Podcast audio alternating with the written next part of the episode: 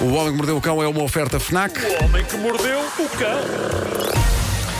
Ora bem, inicia-se aqui a última semana de edições do Homem que Mordeu o Cão. Pensava que isso era um eu- título, pensar. Ora bem, Não, inicia-se não, não, aqui. quero, quero- quero, eh, prevenir as pessoas que depois vou de férias eh, eh, bastante tempo. Vou fazer uma. Estamos aqui a decidir o que é que eu vou fazer nas férias, não é? Vocês Já, já chegámos aqui a algumas Só conclusões. explicar às pessoas que o Nuno, isto não são meras férias. Vais Não, não, mesmo é uma fazer paragem, é uma uma pausa, paragem. não é? É, Sim, ele vai ter que cumprir Precisas uma lista de coisas e adivinhem qual é a primeira. Comer bem. Comer bem. Claro. claro. Não, É eu muito pretendo- importante uma alimentação saudável e equilibrada. Eu pretendo em setembro eh, estar magro aqui neste estúdio eh, e vocês olhem para mim e dizerem sim, senhor. Só isto, sim, senhor, não precisa Aliás, dizer mais nada. nós já dizemos isso sempre que tu entras. Claro, sim, sim, claro. senhor. Sim, senhor. Sim, senhor.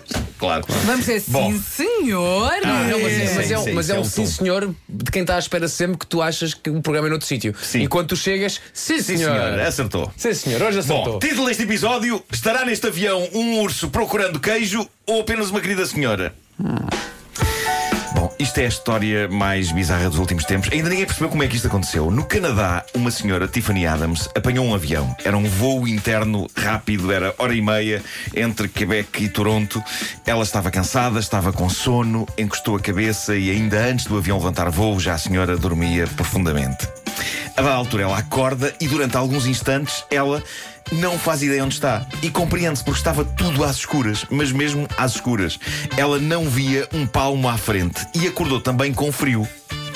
E percebeu então que, ok, estava dentro do avião que apanhara para ir para Toronto, mas estava sozinha. Não havia mais ninguém no avião. O avião estava parado, estava vazio, estava gelado. E ela ficou aterrorizada. Então ela saca do telemóvel para ligar a uma amiga. Infelizmente não conseguiu dizer muito, a bateria morreu logo no início da chamada. Isso é um filme, pá. Ela tentou carregar o telemóvel no avião, nada aconteceu. E ela aí percebeu: ok, o avião está desligado, está completamente desligado. O que é aconteceu? O avião aterrara, toda a gente saiu, passageiros e tripulação, e esqueceram-se dela.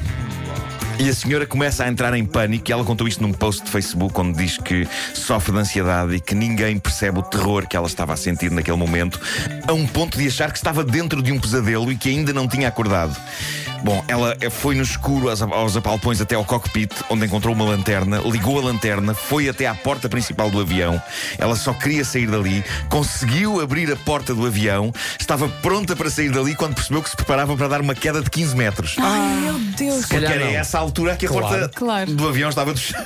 Por isso é que é preciso uma escada, não é? Para as pessoas poderem entrar e, Mas e com a sair do lanterna avião. não conseguiu fazer sinais? Bom, ela diz, sentou-se na porta com as perninhas penduradas e desatou a fazer sinais de luz com a lanterna, a acenar com ela, a tentar que alguma alma a visse. Ela diz que perdeu a conta ao tempo e não sabe quanto é que passou, até ver um senhor a conduzir um carrinho de transporte de bagagens. E a pobre mulher desata aos gritos lá de cima e a mexer a lanterna, até que o homem a viu.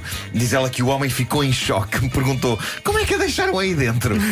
E ela respondeu: Estou a perguntar a mim próprio isso mesmo já há uma série de horas.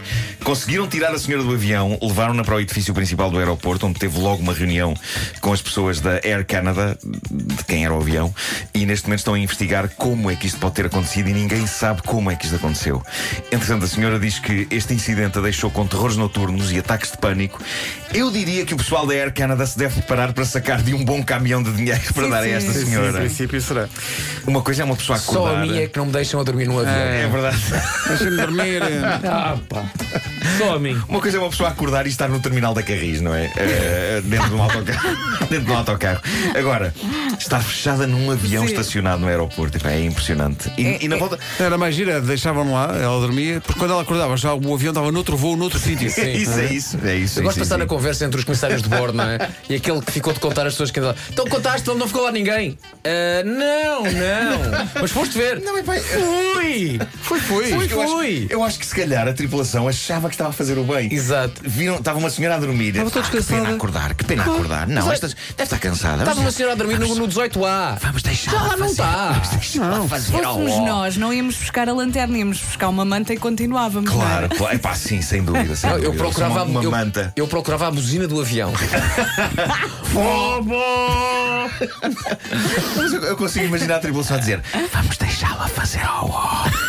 Apaguem a luz e fechem a porta do avião devagarinho.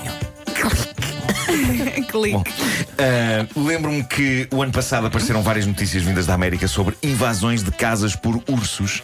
Há zonas da América onde os ursos estão muito perto das casas das pessoas e de vez em quando a curiosidade e a fome faz com que eles tentem a sua sorte. E eu lembro-me de, e vocês também, excelentes vídeos de câmaras de segurança mostrando ursos, por exemplo, a consultar o conteúdo de frigoríficos ou a nadar em piscinas. Eu adoro ursos e acho pena que exista o inconveniente deles tenderem a atacar humanos. Eh, E quem viu o filme Revenant com o Leonardo DiCaprio sabe do que eles são capazes, não é? Apesar daquele ser um urso feito em O computador. DiCaprio está a dizer à senhora que ficou no avião: Ah, você tem pesadelos com isso? Está a giro, está. exato, exato. Ahm, e eu não estou inteiramente convencido de que o famoso truque finge-te de morto resulte. Muito pela razão de que me parece impossível levar a cabo uma imitação convincente de morto quando se tem uma criatura gigante e potencialmente letal a farejar. A não ser que com o medo tenha um ataque cardíaco e aí se calhar resulta. Eu não devia estar aí. É? Mas ainda assim, eu sou fã de ursos e, e adorei esta nova história vinda da América. É mais uma notícia sobre um urso preto enorme que entrou numa moradia. Mas este só queria sossego. Foram encontrá-lo dentro de um guarda-roupa a dormir, refastelado numa prateleira de cima. Ah, bom. Oh, estava cansado. Na prateleira de cima. Epá, sim, ele subiu para a prateleira. Aquilo era um, era um armário que tinha uma prateleira assim em cima. E o urso foi para aí, para essa prateleira e deitou-se ao comprido. E há uma imagem maravilhosa de paz e de relaxamento. Uh, duas coisas que os donos da casa talvez não tenham sentido quando abriram o guarda-roupa e descobriram algo que não era definitivamente um casaco de peles. O que é certo é que o urso. o urso não fez mal a ninguém. A polícia e o pessoal do controle animal chegaram e acordaram o urso pelo lado de fora da casa, batendo suavemente na janela do quarto. E dizem eles que o urso acordou, de facto, quando eles bateram na janela, mas não reagiu agressivamente, olhou para eles e bocejou. É incrível a imagem. Só digo, fofo. Muito fofinho. Ainda assim, para o tirarem dali e o devolverem à natureza, tiveram de o pôr a dormir ainda mais. Se calhar nem era preciso, que ele estava cheio de sono, mas usaram um dardo daqueles tranquilizantes. A, a polícia de Butler Creek, que é o sítio onde isto se passou, apelou, entretanto, a todos os habitantes da zona para trancarem as portas à chave, porque deixar portas no trinco já não funciona, sobretudo as portas das traseiras das casas, que têm maçanetas e puxadores. Os ursos já perceberam como é que funciona um puxador e então sabem rodá-lo e abrir portas na boa. E eu devo dizer, a minha cadela Flor também. A minha cadela abre tudo quando sejam portas que não sejam fechadas à chave. Eu só queria era ensinar-lhe como é que se volta a fechar, porque às vezes é umas correntes de ar que não se aguenta. Pá, é incrível. Mas ela salta, ela salta e, e com a patinha. Não, não é simplesmente assim, ela põe-se em pé, põe-se nas duas patas de trás, vai lá com a pata, esclanque, e a porta abre. E ela entra, na boa. Mas Tens ela, ela apoiando-se nas patas de trás consegue chegar à fechadura. Consegue, consegue. Ela é grande. Ah, pois é, pois é. Cadela, sim, sim. Uh, não é Ou então, ou então o- tens as portas muito pequeninas. Sim, é uma casa. É a casa dos sete anões da parede. Bom, eh, para terminar, ir, eh, achei que vocês iriam gostar de saber que foi revelado o queijo mais caro do mundo. Eh, Trata-se do queijo Cabrales, é o chamado queijo azul, é, da- é daquele com fungos, não é? Trata-se de um queijo que fermenta e ganha o seu sabor dentro de umas cavernas em Espanha. Pronto. Fica numas cavernas durante seis meses. Seis meses em que pastores escalam as montanhas e entram nas cavernas para esfregar e virar o queijo. Para ajudar o processo de maturação. Isto é, é, parece demasiado trabalho para um queijo. Para mim, deem-me umas tostas com queru e eu fico satisfeito.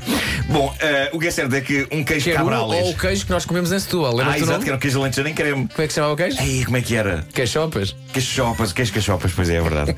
Ah, o que é certo é que um queijo Cabrales foi leiloado há dias. Quem o comprou foi Ivan Soares, dono de uma cadeia de restaurantes em Espanha, e o homem pagou por um queijo 14.200 euros. Obrigado e bom dia. É, pá, 14. 14.200 euros um queijo com fungos. Não, mas eu compreendo, é pá. Nem, nem O- sequer se pode entrar com a porta da frente, é que entrar pela porta dos fungos. Porta dos fungos. Estava aqui sossegadinha à espera Famoso do grupo do momento. humor também do Brasil, não é? Sim, sim, Exato, a porta exato, dos porta dos fungos. Sim, fungos. sim. Eh, quando- exato. Eh, Estava aqui a ver a- as imagens do urso. Mas ele está Sim. muito calmo. Ele Tá, está tá, ele, tá, tá, ele é, está pá, na vida tão dele. querido, ele está na vida dele. Tá, tá, Chegas tá, a tá. casa, abres o armário e dizes: Olha, está aqui. aqui, realmente o urso a dormir. Mas está tudo bem, o deixa, nós- Nós cá em casa, quando, é pá, cá, cá em Portugal, tipo, olha, entrou-me uma varjeira em casa. É o máximo, não é? Exato. Ah, Agora um urso. agora, Não, não chega cá nada, nem o calor, nem os ursos, O nem que eu acho muito engraçado neste, nesta edição é que tiveste duas histórias e numa seres humanos acordam um urso e noutra seres humanos deixam uma senhora dentro de um avião a dormir. Não vale a pena acordar a senhora, é deixa a dormir. É verdade. Sim, sim. Também, também tinha graça se chegassem a casa e a senhora estivesse a dormir em cima, do, na prateleira do armário e tivessem deixado o urso. Dentro de um avião sozinho. Ou então estavam Claro. lá os dois, a senhora e o urso. Um numa Isso agora um prateleira. sabe de si, não é? isso agora isso é um Claro, belo podcast, já falámos disso há bocadinho. É verdade. O Homem que Mordeu o Cão é uma oferta FNAC, onde se chega primeiro a todas as novidades. Ah, deixa-me só dizer uma coisa, já me esquecia, já me esquecia. Uh, o meu filho. Pode estar à vontade. Se fosse 9 e 4 é que era já. nove- É muito São rápido, quase mas nove e rápido. cinco, O portanto meu- O meu não- filho é relações tem. públicas, é meu relações públicas agora, o meu filho. E ontem estávamos num restaurante indiano eh, na parede e, e havia uma menina que, que queria falar comigo e estava muito tímida. eh, e depois o Pedro disse: Mas eh, como é- já como é que te chamas? E não sei o quê. E ela, e ela disse: Chama-me Mafalda. Eh, e, e o Pedro obrigou-me, disse: Agora vais falar amanhã na Mafalda, eh, para ela ficar contente. Oh. Eh, e portanto, um beijo para a Mafalda, que é o ouvinte do homem que mordeu o cão. Olá, Mafalda. Muito bem. Tens um excelente RP, Nuno. Foi, sim, o Pedro é o meu Relações Públicas, agora o meu filho. Não digas, diz como o, O meu RP, o meu RP é isso, o meu RP. RP. O meu filho é o meu RP.